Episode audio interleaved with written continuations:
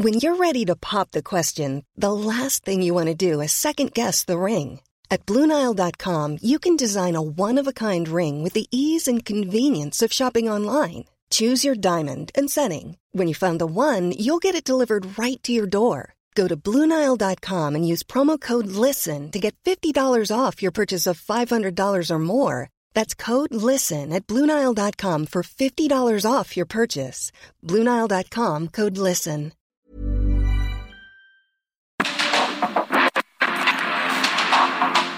El mundo actual no se entendería sin la economía, las finanzas y los negocios. Acompaña a Mario Maldonado, el columnista de negocios más joven y objetivo del periodismo financiero en su programa. Bitácora de negocios.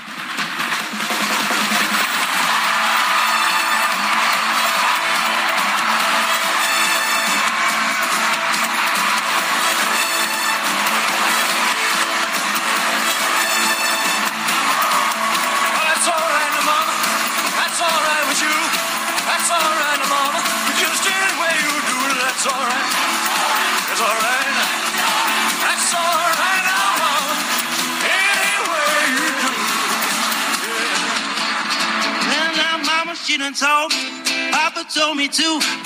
That life you living, son, I want me to do to you. Now that's alright. That's alright.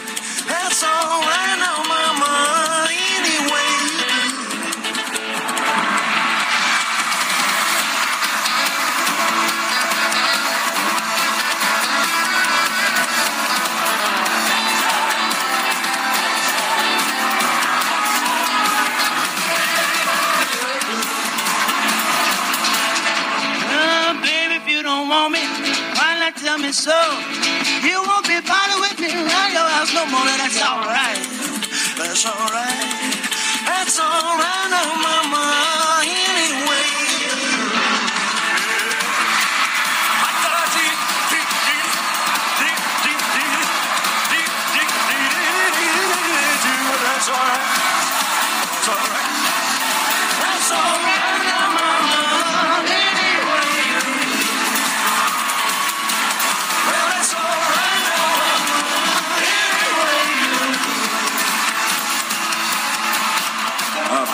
personal journey. Keep playing. Woo! That's all right. That's all right. Boys, that's all right. with me.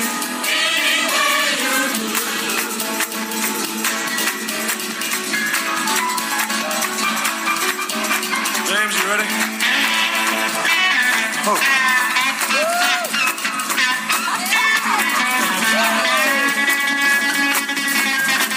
man. Flames are coming over like a drum. Oh, God, damn. All right. Take it back. Boys, you ready? Ba-da-bum, ba-da-bum. Let's up the octave. All right, boys. On one, three. Come on.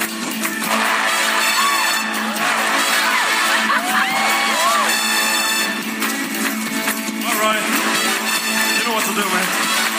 Do it to me. Come on. Take us home. ¿Qué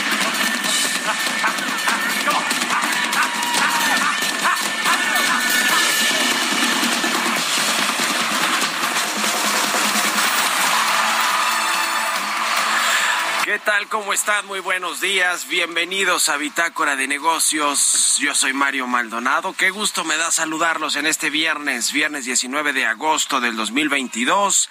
Estamos transmitiendo en vivo como todos los días tempranito aquí en la cabina del Heraldo Radio. Muchas gracias a todos por escucharnos en punto de las 6 de la mañana y a cualquier hora del día a quienes escuchan el podcast en todas las plataformas de podcast que hay eh, disponibles. Muchas gracias y un saludo absolutamente para todos. Comenzamos este viernes con un poquito de música.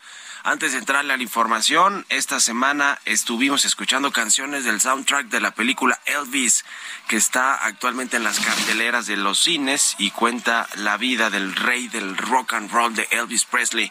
Esta que escuchamos se llama Vegas Rehearsal y es de Elvis Presley y Austin Butler. Es una canción en la que se mezclan las voces del protagonista de la película, Austin eh, Butler, de la película de Elvis, eh, y del rey del rock and roll de Elvis Presley. Así que Vegas Rehearsal. La vamos a estar escuchando hoy aquí en Bitácora de Negocios y le entramos a la información. Hablaremos con Roberto Aguilar, como todos los días, lo más importante que está sucediendo en los mercados financieros. Los miembros de la Reserva Federal insisten en que seguirán subiendo las tasas y las bolsas caen. Fuerte alza de energía grava perspectiva económica de Alemania. Pemex acuerda aumento salarial de 4% con una inflación del doble. Vamos a hablar de eso con Roberto Aguilar. Vamos a retomar ahora sí la entrevista con Daniel Becker, el presidente de la Asociación de Bancos de México. Le vamos a preguntar sobre los datos de cómo están los créditos actualmente, cómo se han recuperado, pero también el tema de la tasa de interés que le está dejando más ingresos a la banca. Eh, ¿Realmente le beneficia o no a las utilidades de los bancos este aumento de las tasas? Eh, le vamos a entrar al tema de Banamex, por supuesto, que por cierto Daniel Becker es uno de los que está interesado en comprar estos activos de Citibanamex, pero no le vamos a preguntar de eso porque él es el presidente de los banqueros, entonces vamos a ser más institucionales, o él va a ser más institucional seguramente, pero le vamos a preguntar de todo esto, de la intención del presidente del observador de comprar el 51%, en fin, varios temas que platicar con Daniel Becker, el presidente de la ABM, y viene también, como todos los viernes, Emilio Saldaña el piso para hablarnos de tecnología, lo más importante del tema de la tecnología al cierre de la semana. México, el país que más usa el Internet de el vecino de en Latinoamérica, es decir, el Internet de los Estados Unidos. Vamos a hablar también con Jesús Espinosa, los números y el deporte. Volaron los boletos para el, eh, Monday Night Football en México y también viene la NBA. A ver si le entramos un poquito a ese tema. Regresa la NBA a México. De todo esto le vamos a platicar hoy aquí en Bitácora de Negocios, así que quédense con nosotros en este viernes, por fin viernes 19 de agosto. Vámonos al resumen de las noticias más importantes para comenzar este día con Jesús Espinosa.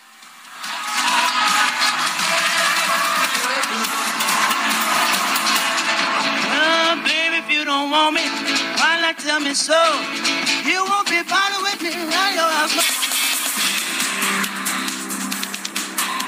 Secretario de la Función Pública, Roberto Salcedo Aquino, informó que se han presentado 38 denuncias ante la Fiscalía General de la República por el presunto daño patrimonial de 9.500 millones de pesos en contra de Segalmex, Liconza y Diconza.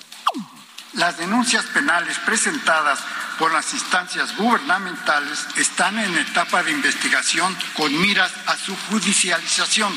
Principalmente, las denuncias son por el delito de uso ilícito de atribuciones y facultades y las carpetas de investigación se están integrando bajo la óptica de delincuencia organizada.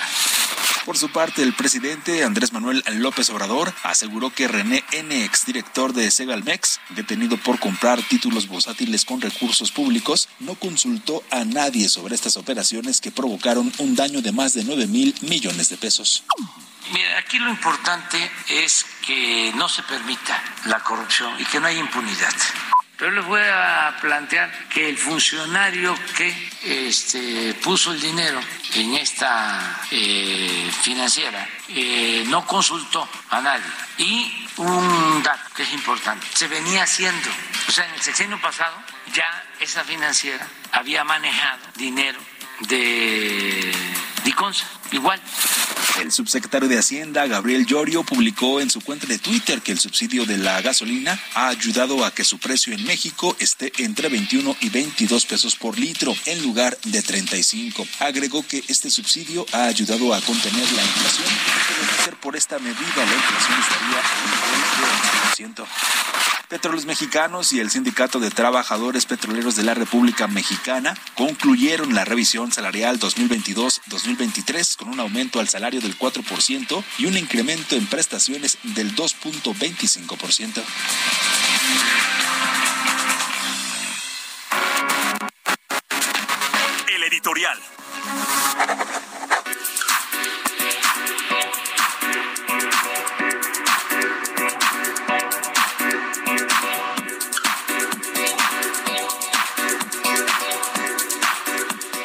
Pues este caso de Segalmex, que, a ver, vamos a decir primero que nada que es el primer caso público que lleva a la mañanera el presidente López Obrador de corrupción en su sexenio, en su gobierno. Uno de los mayores escándalos, no el único, pero digamos que abiertamente el presidente reconoce que hubo corrupción al más alto nivel en este organismo de eh, pues de seguridad alimentaria que fusionó a Diconsa, Liconsa, los precios de garantía, etcétera, etcétera, eh, y que pues con el cual se buscaba esta utópica autosuficiencia alimentaria. No ha ocurrido, no va a ocurrir. Lo que sí ha ocurrido es que la saquearon a Segalmex, el mayor, uno de los mayores escándalos de corrupción, pero interesante que se exhibió en la mañanera, es decir, no se ha acabado la corrupción, las escaleras no se han barrido de arriba para abajo, eh, porque sigue habiendo mucha corrupción. Eh, Segalmex es solo uno de los casos de corrupción que hay en este gobierno, incrustadísimos en las dependencias más importantes del gobierno federal o en los organismos más importantes del gobierno federal. Y eh, es interesante que hayan llevado al titular de la función pública, Roberto Salcedo, para que hable de este asunto. Sin embargo, nosotros revelamos este asunto desde el 2021 con el tema de este fraude de 10 mil millones de pesos, que fue lo que se colocó finalmente en instrumentos bursátiles por parte de René Gavira y otros funcionarios, muchos otros funcionarios de Segalmex, que hoy no los vemos ni investigados, o tal vez investigados, pero no vinculados a proceso, como el exdirector de Administración y Finanzas, René Gavira, que, que bueno, que vaya que tiene su historia. Eh, nosotros lo revelamos en agosto de 2021 eh, sobre este inicio de investigación de la Comisión Bancaria, en todo este caso de Segalmex. Lo que eh, sin embargo, fue a decir ayer a la conferencia matutina el titular de la función pública, es más grande y grave de lo que se ha publicado, de lo que habíamos publicado en su momento. Tiene que ver, sí, con estas colocaciones bursátiles a través de, de estos intermediarios como Coraf y como Cibanco, que, bueno, pues dejan mucho que desear pero y, que ya se regresaron, se reintegraron parte de esos recursos, pero hay muchas otras denuncias e investigaciones que tienen que ver pues con otros temas de los precios de garantía, de cómo se entregaron los apoyos a los productores, sí de la compra de bonos, eh, pero también de los sistemas de precios de garantía, los inventarios de maíz y de frijol, eh, eh, en fin, o sea, hay mucho. Yo escribí hoy de eso en el Universal, si quiere echarle un ojo, pero hay mucho más de corrupción en este asunto. Y por último, para cerrar con broche de oro, otro escándalo que va a estallar pronto es el de la refinería de Dos Bocas, estos sobrecostos que se encontraron y que se han pedido además en estos consejos de Pemex, que ya le informamos pues de cómo se inconformaron los consejeros independientes y también la Secretaría de Hacienda. Así que pues si eh, una revisión, una revisión somera, ni siquiera profunda, de las cuentas de cómo se adjudicaban los contratos empresas veracruzanas o tabasqueñas, pues no aguanta la prueba del ácido rocional o del metal, porque ya ven que el presidente dice que lo que no suena lógico suena metálico. ¿Ustedes qué opinan? Escríbanme en Twitter, arroba Mario Mal en la cuenta arroba Heraldo de México. Economía y mercados. Roberto Aguilar ya está aquí en la cabina del Heraldo Radio. ¿Cómo estás, mi querido Robert? Buenos días. ¿Qué tal, Mario? Me da mucho gusto saludarte a ti y a todos nuestros amigos. Fíjate que se acaba de dar a conocer un dato del INEGI, los tempraneros del INEGI. Las ventas al menudeo de México, correspondientes al mes de junio, subieron 4% con el, contra el mismo periodo del año anterior. Sin embargo, Mario, cuando las medimos justamente con el mes inmediato anterior, es decir, con mayo, apenas hubo hubo una baja de 0.3%.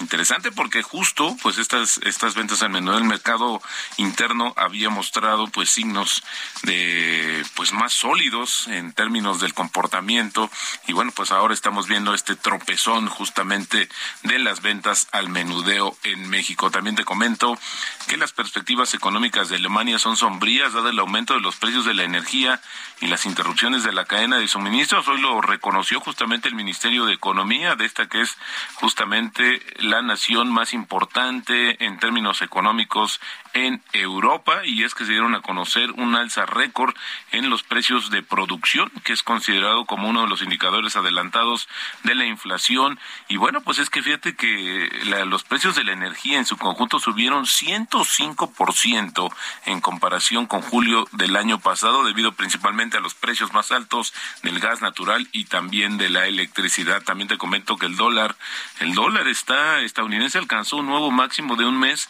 frente a las principales divisas, mientras los dirigentes de la Reserva Federal seguían hablando de la necesidad de nuevas alzas de las tasas de interés antes de la reunión clave de Jackson Hole, que bueno, pues ahí no sabemos si en realidad la gobernadora del Banco de México estará presente pareciera ser que no.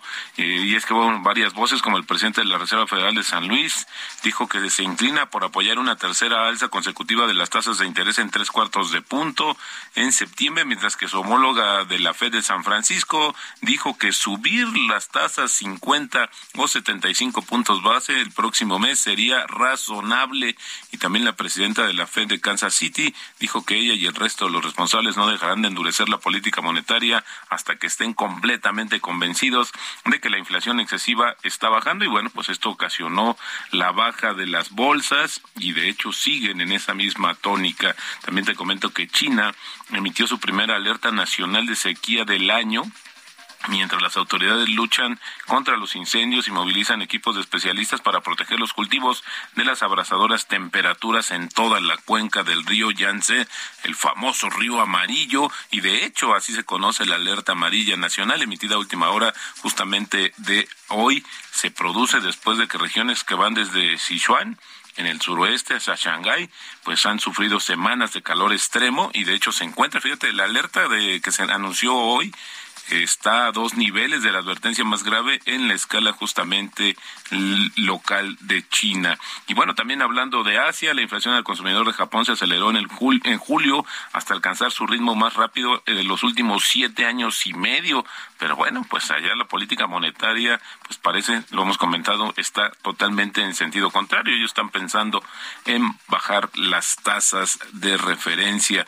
Justamente eso es lo que pasó el día de ayer en Turquía, que inesperadamente sorpresivamente anunció un recorte de la tasa de interés de 14 a 13%, Mario, pero fíjate, la tasa anual de inflación se encuentra en 80%. Ahí es también cuando vemos cómo están más centrados o más ligados los bancos centrales, como es el caso de Turquía a las decisiones del gobierno, porque el presidente dice que quiere que la economía crezca y que tendrían que bajar las tasas de referencia. Y también te comento que Pemex y su sindicato acordaron un incremento de los salarios de 4% para el periodo 2022-2023, junto con un aumento de 2.25% en las prestaciones. Fíjate, este aumento, Mario, sería apenas 0.6 puntos porcentuales superior al que acordaron en 2021, en el momento que, en que la inflación del país se encuentra en su mayor nivel desde hace más de 21 años. Se trata de la primera negociación llevada a cabo desde que Ricardo Aldana, que era el antiguo tesorero del sindicato de, petroleros, pues fue elegido como líder de este gremio. Interesante lo que sucede.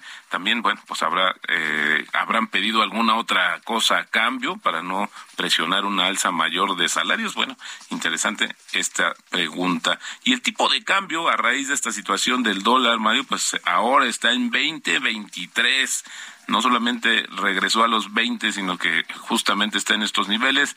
La ganancia mensual, de hecho, se revierte y tenemos ahora una pérdida de 0.5% y la apreciación eh, anual se bajó a la mitad, tenemos 1.2%. Y la frase del día de hoy, en el mundo de los negocios, el espejo retrovisor siempre es más claro que el parabrisas. Y esto lo dijo en su momento Warren Buffett. Muchas gracias, Roberto Aguilar. Pues yo creo que no va a ir la gobernadora del Banco de México a esta reunión de Jacksonville, ¿verdad? Jackson Hall. Jackson Hall, perdón, sí. Sí.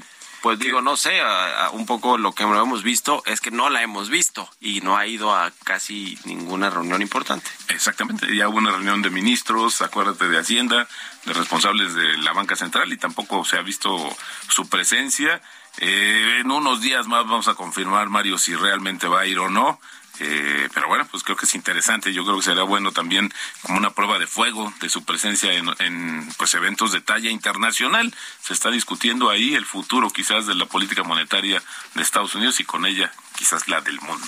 Sin duda. Gracias, Roberto Aguilar. Al contrario, Mario, muy buenos días. Nos vemos a ratito en la televisión. Sigan a Roberto Aguilar en Twitter, Roberto AH6 con 20. Vamos a otra cosa.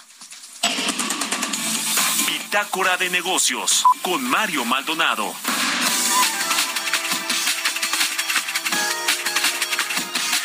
Y bueno, como todos los viernes, hablamos un poquito del sector de las franquicias, importante para México, para la economía, para los emprendedores, para quien tiene pues un ahorro y quiere invertir en algo que sea más o menos seguro. Vamos a hablar hoy con Hugo Magaña Íñiguez, CEO y fundador de Santas Alitas, una eh, franquicia. Nos va a platicar de la franquicia y de la Expo Guadalajara de septiembre. ¿Cómo estás, Hugo? Buen día.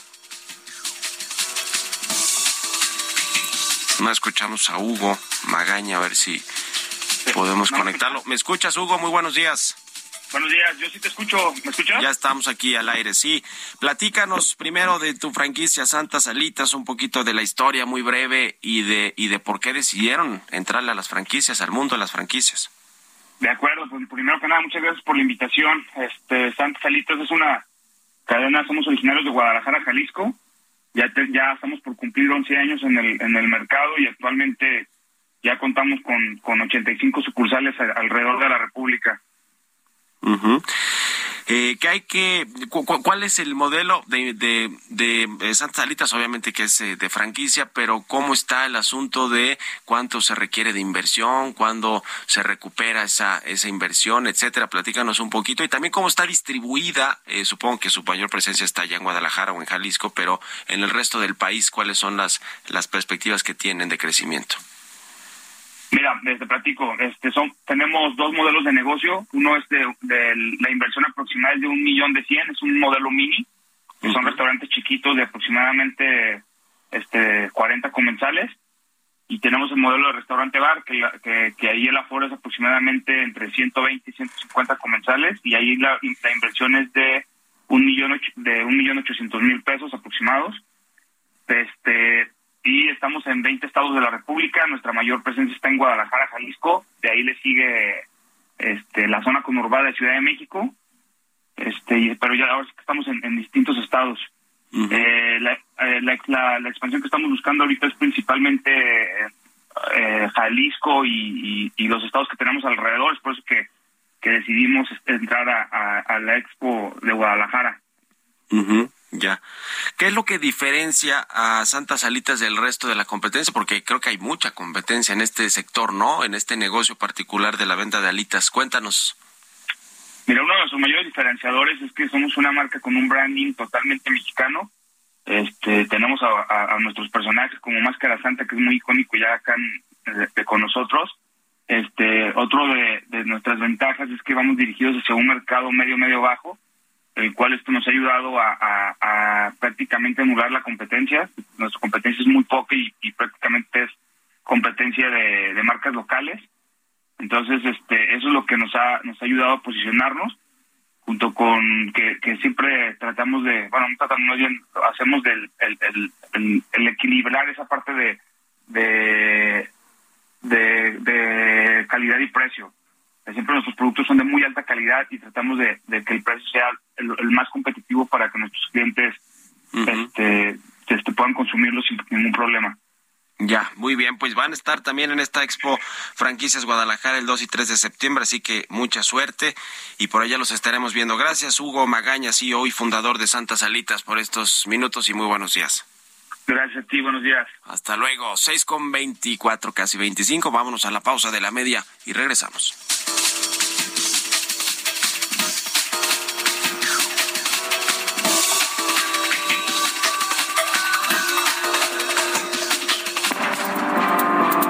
momento continuamos con la información más relevante del mundo financiero en Bitácora de Negocios con Mario Maldonado.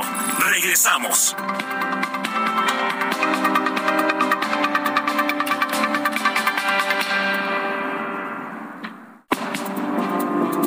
Estamos de vuelta en Bitácora de Negocios con Mario Maldonado.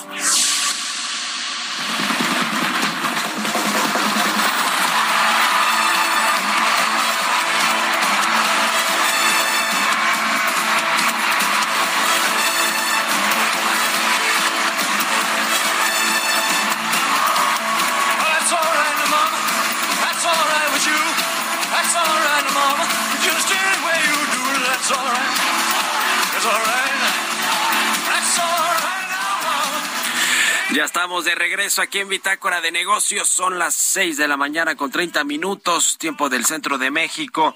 Y regresamos escuchando un poquito de música antes de entrarle a la segunda parte de la Many of us have those stubborn pounds that seem impossible to lose, no matter how good we eat or how hard we work out. My solution is PlushCare. PlushCare is a leading telehealth provider with doctors who are there for you day and night to partner with you in your weight loss journey. They can prescribe FDA-approved weight loss medications like Wagovi and Zepbound for those who qualify. Plus, they accept most insurance plans. To get started, visit plushcare.com slash weight loss. That's plushcare.com slash weight loss. Información aquí en el programa. Estamos escuchando, o estuvimos escuchando esta semana canciones de Elvis Presley, de la película, del soundtrack de la película que está actualmente en los cines, que cuenta la vida del rey del rock and roll. Y esta se llama Vegas Rehearsal. Es de Elvis Presley y de Austin Butler, que es el protagonista precisamente de la película. Eh, es una mezcla de las dos voces de estos, pues eh, del actor y del cantante. Así que interesante. Con esto nos vamos al segundo resumen de noticias con Jesús Espinosa.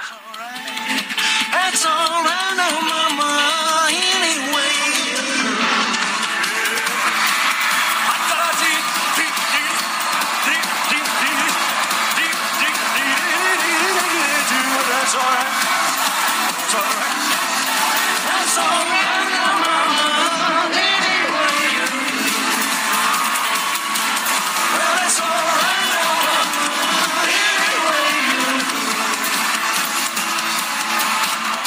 bring that bass up, Jerry. Keep playing.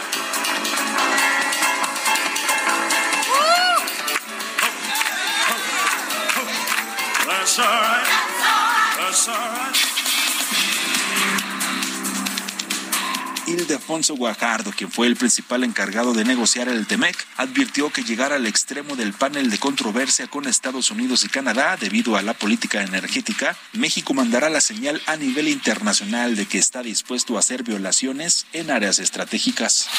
Cifras de la Secretaría de Energía y Petróleos Mexicanos indican que el consumo de gasolinas en México al primer semestre de 2022 está a 0.4% de los niveles de hace tres años antes de la pandemia. En junio de este año se vendieron en el mercado interno 721.600 barriles diarios, mientras que en el mismo mes de 2019 fueron 724.300.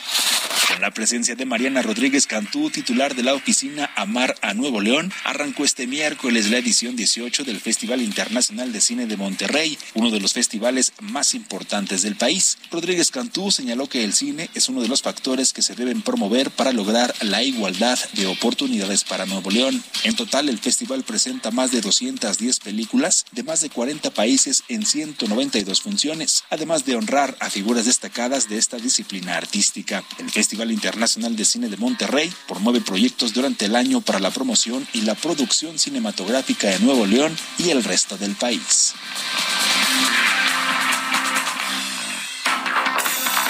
Tecnología.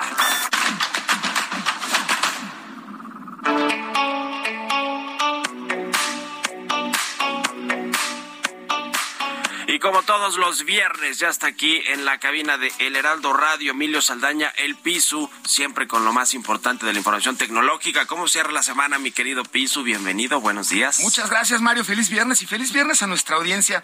Oigan, no sé si les ha pasado, pero les quiero advertir y compartir una información muy relevante. Están avanzando acciones contra las aplicaciones conocidas como de- montadeudas. No caigan en la trampa. El acoso a través de este tipo de aplicaciones están en la mira de las autoridades. Y es que desde hace varios meses, Mario, se tiene identificada una nueva forma de robo y extorsión digital. Se trata de estos montadeudas. Son aplicaciones que ofrecen préstamos inmediatos y de fácil acceso. Prácticamente no piden requisitos. Es más, hacen incluso la aclaración de que si uno está en el buró de crédito, aún así es factible que nos entreguen un crédito. Sin embargo, la aplicación de estas aplicaciones representa un hueco de seguridad muy, muy peligroso. Permiten a quienes operan estas aplicaciones tener acceso a nuestros datos y a los datos de nuestros contactos, con lo que inicia una serie de amenazas de extorsión y desprestigio, además de exigirle a contactos nuestros pagos por el préstamo recibido argumentando que están dados de alta como avales, aunque esto por supuesto sea falso. Adicionalmente, los intereses que cobran por los préstamos cambian sin previo aviso hasta volverse prácticamente impagables. Esta semana, Ricardo Mejía, el subsecretario de Seguridad, informó que se llevó a cabo un operativo para desmantelar varias empresas dedicadas a la operación de estas aplicaciones de préstamos con estos denominados montadeudas. Y Salvador Guerrero Ciprés, el presidente del Consejo Ciudadano, confirmó que hasta ahora se han abierto más de 300 carpetas de, de investigación y escuche usted, se han identificado 679 aplicaciones que otorgan préstamos, hacen cobranzas indebidas y recurren a malas prácticas con los datos personales. De acuerdo al Consejo Ciudadano para la Seguridad y Justicia en la Ciudad de México, entre enero y junio de 2022 se reportaron 5.452 eventos. La capital de nuestro país se concentra el 55% de las denuncias y le siguen Veracruz, Coahuila, Jalisco y Puebla. Tenga mucho cuidado, por favor, con estas aplicaciones. Y finalmente, oiga, ¿usted comparte Internet o a usted le comparten el Internet? porque le tengo esta noticia, pero esta no sería quizá de las noticias que nos pongan muy orgullosos. Mario México está a la cabeza en Latinoamérica. Si se trata de conectarse a Internet, a través de la red de un vecino, incluso sin su conocimiento o su autorización. Esto de acuerdo a un artículo de Business Insider México sobre un estudio del Global Survey de Statista. De abril de 2021 a marzo de 2022 encuestaron a entre mil y siete mil personas por país y en esta encuesta en línea se reveló que los líderes de esta práctica a nivel mundial, es decir, conectarse al Wi-Fi del vecino, son los japoneses con el 28% de los encuestados y los neerlandeses con el 16% respectivamente, seguidos por nuestro país en este poco honroso tercer sitio con el 14% de los participantes que reconocieron que se conectan en efecto a Internet de esta forma. ¿Del vecino o de redes públicas también que existen, que existen en la calle? Exactamente. ¿no? Eh, a, redes, a redes en las que no estás pagando al Wi-Fi gratuito y, particularmente el caso del vecino es porque la pregunta iba mucho en cuál es tu forma de conectarte a Internet cotidiana, desde tu casa cómo estás conectado normalmente y en el 14% de los mexicanos que respondieron dijeron que lo hacen a través de conectarse al wifi de, de su vecino. Y aquí lo que es un hecho, Mario, es que conectarte a redes públicas precisamente y sin contraseña, como justo estabas tú comentando, se ha vuelto cada vez más peligroso porque se ha vuelto una forma cada vez más común de robar nuestros datos. Y miren, si a usted no le molesta compartir su internet, lo felicito, la verdad, porque vaya que ayuda. Sin embargo, los equipos que nos entregan hoy actualmente los proveedores a internet para conectarnos precisamente, consideran la posibilidad de compartir acceso y al mismo tiempo mantener seguros nuestros equipos y datos. Puede revisarlo en la aplicación o sitio de configuración de su equipo para conectarse a Internet, típicamente se encuentra localizada con la opción compartir Internet o red para invitados, ya sea que le guste compartirlo y lo haga seguro, o si no, para que le cierre, si nota el mal humor de su vecino en los siguientes días, es por el cambio de password, sin duda. Imagino que muchos harán este asunto de, a ver, te comparto de mi wifi, de mi internet, pero pagamos mitad y mitad, ¿no? Eso, por, no, pues eso estaría espectacular, sí, claro, claro. ¿Qué vecino no te va a amar el día que tocaras la puerta y le dijeras eso, no? Sí, aunque bueno, pues cuando están descargando las películas de Netflix o de cualquier otra se comen el internet, se comen. No, sería un problema, es un problema seguramente quien se roba el internet, entre comillas, robar, que creo que sí es, ¿no? Tal cual. No, claro, claro, pues, claro. Eh, ya ni siquiera es el equivalente a la tacita de azúcar. Sí, no, una tacita ni, de azúcar. eso, ¿verdad? No, señor. Ni eso. Bueno, cuidado con ese internet, señor. Buen fin de semana. Igualmente, muchas gracias, Emilio Saldaña el piso, como todos los viernes, un tema o varios temas de tecnología. Vámonos a otra cosa, 6 con 39 minutos. Mario Maldonado en Bitácora de negocios. Y bien, ya les decía, vamos a platicar con el presidente de la Asociación de Bancos de México, con Daniel Becker, a quien me da gusto saludar. ¿Cómo estás, Daniel? Muy buenos días. Mario, saludos, buenos días, mucho gusto saludarte. Gracias, como siempre, por estos minutos para el Heraldo Radio aquí en Bitácora de Negocios. Platícanos primero porque presentaron un informe de cómo está eh, la salud de la banca en México, de la banca comercial. Ya se recuperaron el número de créditos que se otorgaron antes de la pandemia de COVID-19. Cuéntanos los, los datos generales importantes, por favor, Daniel. Pues sí, básicamente, como tú sabes, la banca sigue con un exceso de capital sumamente robusta, con un exceso también de liquidez y básicamente ya todos los circuitos de crédito, pues en términos reales y nominales, mi Mario, por encima de la inflación, digamos, en términos reales y nominales arriba, los nominales de dos dígitos, los reales de un dígito, pero pues ya básicamente recuperándose y la banca sí con la expectativa de que podamos acabar el año con un crecimiento de 2.4%. Ahora, eh, el, el, el, asunto de las tasas de interés que están subiendo, que han subido, la, el Banco de México ha mantenido esta política monetaria eh, de aumentar las tasas de interés, una política monetaria restrictiva. ¿Cómo está impactando el tema de los bancos? Porque, a ver, uno pensaría que pues hay más tasas de interés, están aumentando los ingresos de los bancos, que creo que sí, porque además acaban de reportar su segundo trimestre del año, pero esto se beneficia en términos de utilidades o no, porque hay menos gente pidiendo créditos. ¿Cómo está este asunto, eh, Daniel?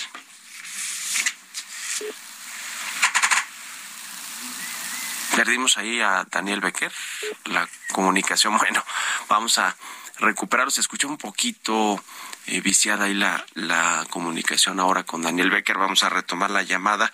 Pero bueno, le preguntaba de este tema, la tasa de interés de referencia de Banco de México, la tasa de fondeo que usan los bancos para financiarse y obviamente pues para también tenerlo como referencia a la hora de eh, otorgar créditos de cualquier tipo, créditos al consumo, créditos automotriz, hipoteca, automotrices, hipotecarios, etcétera, etcétera. Y bueno, pues yo le preguntaba si este aumento de tasas de interés que ha derivado también en un incremento de las tasas de, de, los intereses que se otorgan en los créditos, pues ha eh, cómo les ha impactado a los bancos, porque ya les decía, bueno, pues eh, han tenido ingresos superiores porque están cobrando más intereses, eh, pero la pregunta es si realmente se, se ve esto reflejado en sus ganancias, en sus utilidades, porque al aumentar las tasas de interés, tanto para las empresas de cualquier tamaño como para las personas, pues obviamente hay menos empresas y menos personas pidiendo créditos, porque les van a salir más caros, sobre todo estos créditos a tasa variable. Y es lo que le preguntaba Daniel Becker, que ya lo recuperamos. Daniel, ¿nos escuchas? Sí, te escucho perfectamente, Te decía del tema de las tasas de interés, cómo ha impactado este asunto a los bancos en México. Eh, han tenido mayores ingresos, pero eso significa que van a tener más utilidades o, o también se está restringiendo la demanda de créditos en México. No, bueno, realmente lo que pasa es que siempre hay un ajuste, el ajuste no es simétrico entre el incremento de los depósitos y el incremento de la tasa activa del crédito. Entonces, eso genera, un, genera, genera ingresos adicionales y además, Mario, no puede revisar también que durante la pandemia se generaron muchas reservas voluntarias que ya en este ciclo de recuperación económica se han ido liberando.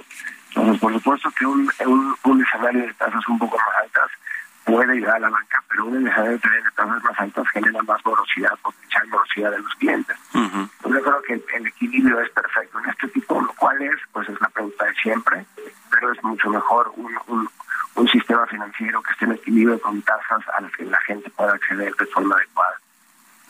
¿Cómo está precisamente este tema de la cartera vencida de la banca comercial? ¿Ha aumentado? Eh, en la pandemia obviamente hubo ahí algunos problemas y hubo programas de, parte de los bancos para tratar de pues de, darles mejores eh, condiciones o, o, mayores plazos por el asunto de la pandemia, pero ahora ¿cómo están esos niveles de cartera vencida de los bancos, Daniel? Fíjate que, bueno, en realidad todavía no hemos visto ningún incremento en la en, en cartera vencida.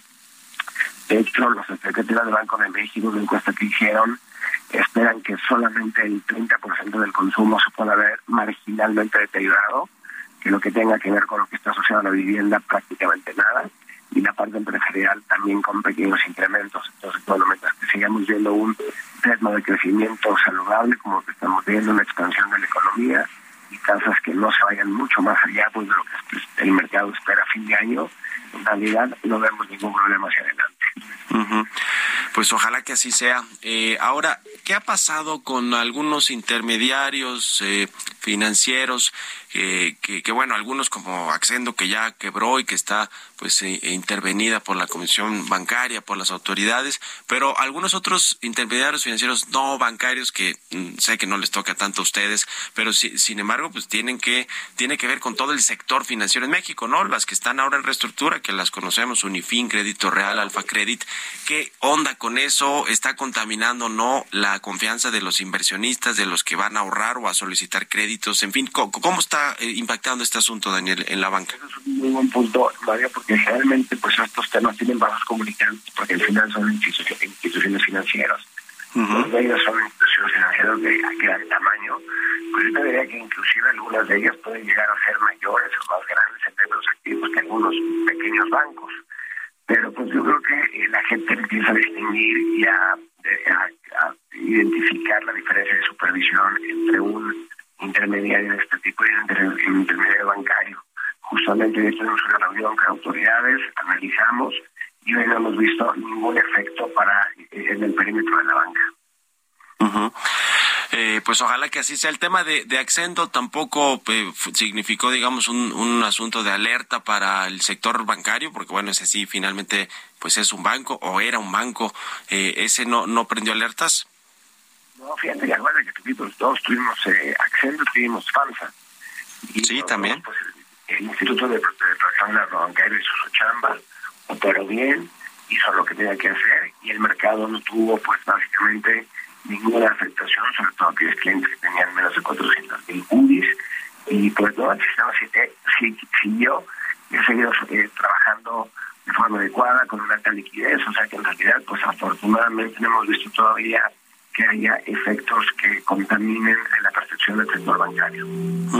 Ahora, el tema de los fraudes parece ser que está creciendo, eh, o por lo menos eso se escucha en, en, las redes sociales, o se ve en, las redes sociales, en las denuncias. Eh, hay, eh, al parecer, como que nuevos métodos de, de- para defraudar a la gente, ya no solo las típicas llamadas para solicitar datos, información confidencial de, de quienes utilizan los servicios financieros, sino parece que nuevas modalidades. ¿Qué están haciendo? Yo he platicado recientemente con algunos integrantes de la banca, Daniel, y bueno, dicen, no, pues vamos a lanzar campañas de concientización, de alerta, para que no se caigan en estos fraudes, pero suceden y son, pues, eh, eh, muy, muy grandes, ¿no? Y además de que le afecta, obviamente, a quienes le, a quienes son víctimas de estos fraudes, pues también a la banca, ¿no? Porque, pues, eh, que algunos bancos, sus marcas como tal, no quedan muy bien cuando se revela todo esto en las redes.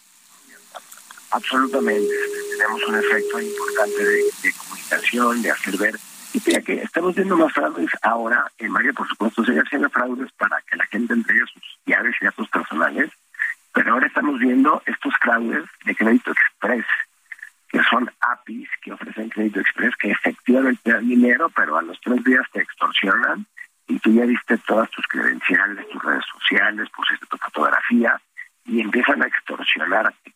Pues ahí pues sí es una preocupación, eh, pues te diría gremial, pero es una situación, es una preocupación que también está teniendo la Procuraduría Fiscal, la Policía Cibernética para bajar, bajar estas APIs y bueno, y por supuesto el incremento también que ha habido a ciberfraudes, que gente que por alguna razón entrega sus claves personales y seguramente pues tenemos algunos casos muy pocos donde a lo mejor el banco por alguna razón de su aplicación pudo haber tenido algún problema, pero yo te diría, Mario, te podría garantizar que la forma en que los bancos tienen su capacidad de, de, manejar sus sistemas de, de, seguridad, la forma en la que te logueas, la que te, o te firmas, pues en realidad son muy, muy robustas. De hecho, curiosamente, el día que tuvimos la conferencia de prensa, cuando yo le pregunté a toda la fuente, oye, ¿cuántos han tenido un problema de ciberataque o de ciberdelincuencia? ¿Sabes cuántos levantaron la mano? Ninguno. Claro, era una muestra pequeña, pero es decir, yo creo que hay un cierto segmento de la población que desafortunadamente está más vulnerable y está más sujeta a este tipo de fraudes y ahí estamos haciendo, como ya te han dicho otros colegas, una campaña y próximamente verás una campaña mucho más profunda y además todas las webs públicas de los bancos harán público la importancia de no dar datos personales. Ujú, Sí, sí, sí, sin duda alguna hay que cuidarse. El último tema que quiero platicar contigo es el de City Banamex, la venta eh, de este, de este, de los activos de, de Banamex o de City Banamex, la mayoría. Eh, ¿cómo, cómo ves? Porque además el presidente del observador, pues recientemente habló del tema y reveló que eh, intentó o quiso comprar 51%, ofrecer 51, comprar 51% de las acciones de City Banamex o de los activos de City para quedárselos en el gobierno y crear esta empresa mixta eh, entre inversionistas privados y el Estado. ¿Cómo ves? ¿Qué hubiera pasado si ese escenario se hubiera concretado, Daniel? Bueno, pero mejor no pensar en que que si el escenario se hubiera concretado no se concretó, me parece que como lo comenté también día, pues el presidente después tiene la posibilidad y, yo creo que un activo como este tamaño, pues muchos mexicanos lo han estudiado, analizado, no todos han pasado el proceso de, del, del due diligence hasta la segunda etapa en la que estaba City. Pero bueno, a mí me parece que es lo que yo decía en la conferencia de prensa, que el presidente lo analizó, lo exploró, y al final él junto con sus asesores llegó a la conclusión que no era la mejor idea de cara a que eh, el Banco del Bienestar está siendo muy bien definido, va a tener muy claros objetivos, muy claros objetivos, pues nos parecía que eh, es una buena decisión que el presidente lo haya explorado, pero pues nos parece aún una mejor idea que el presidente haya decidido no participar y dejar que continúe siendo una una una una transacción entre dos particulares privados. Pues sí, eh, creo que hay buen apetito, interés por, por, por Citibanamex, lo cual pues refleja que, que es un buen negocio, que la banca está bien, está saludable.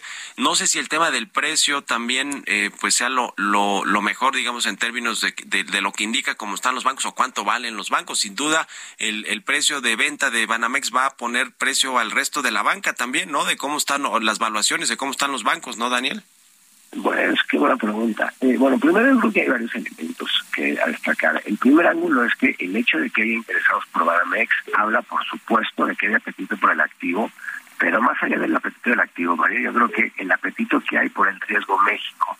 Cuando un grupo decide comprar un activo como Banamex, está comprando un Play México, ¿no? Está, está comprando una un, una, un, un, macro play de mediano plazo México. O sea, le está apostando la macroeconomía, uh -huh. porque como tú sabes, la banca factoriza antes que ninguna otra industria el crecimiento o el decrecimiento de la economía.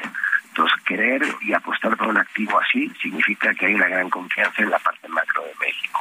El precio, pues es un buen punto, podrá determinar algunas algunos elementos, podrá, podrá ponerle parámetro a algunas algunas instituciones, pero pues cada banco tiene sus particularidades, cada banco tiene sus segmentos donde es más rentable, donde tiene más, eh, más penetración de mercado, más penetración de mercado.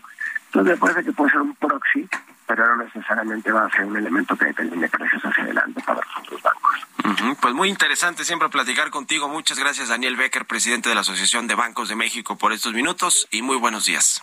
Al contrario, te un fuerte abrazo y gracias por tener en tu programa. Un abrazo, que estés muy bien. Hasta luego. 6 con 52, entramos a la recta final. Vamos a otra cosa. Los números y el deporte.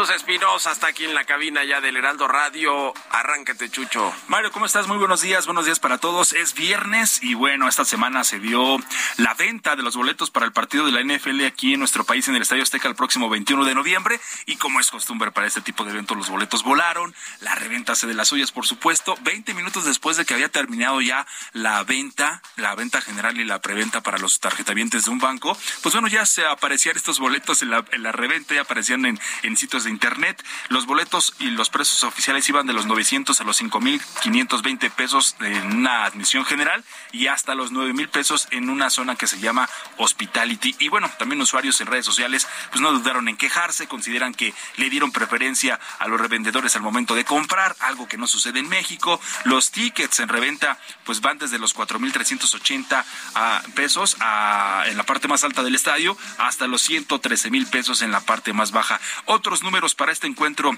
Mario, de la NFL, que va a ser el próximo 21 de noviembre entre los 49 de San Francisco y los Cardenales, es que después de 17 años, los 49 de San Francisco pues, regresan a nuestro país. También eh, hay otros eh, números que tienen que ver con, con la economía, con la derrama económica. En 2017 hubo una derrama de 121 millones y una estimación para el 2019 que fue de 1.233 millones, así que se espera que en este 2022 se superen todos estos números también. Y ya lo decías también al inicio de este espacio, también el deporte ráfaga regresa a nuestro país, la NBA, el próximo 17 de noviembre con un juego entre San Antonio Spurs y el Miami Heat. Este es un partido de temporada regular. Regresa después de que el último partido fue en el 2019, ya lo sabemos, debido también a la pandemia. Así que deportes internacionales, NFL y la NBA regresan a México. Buenísimo, muchas gracias Chucho y muy buen día, buen fin de semana.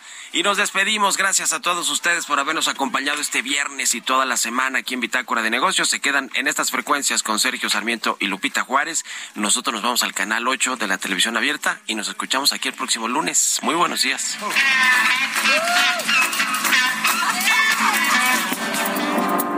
Esto fue Bitácora de Negocios con Mario Maldonado.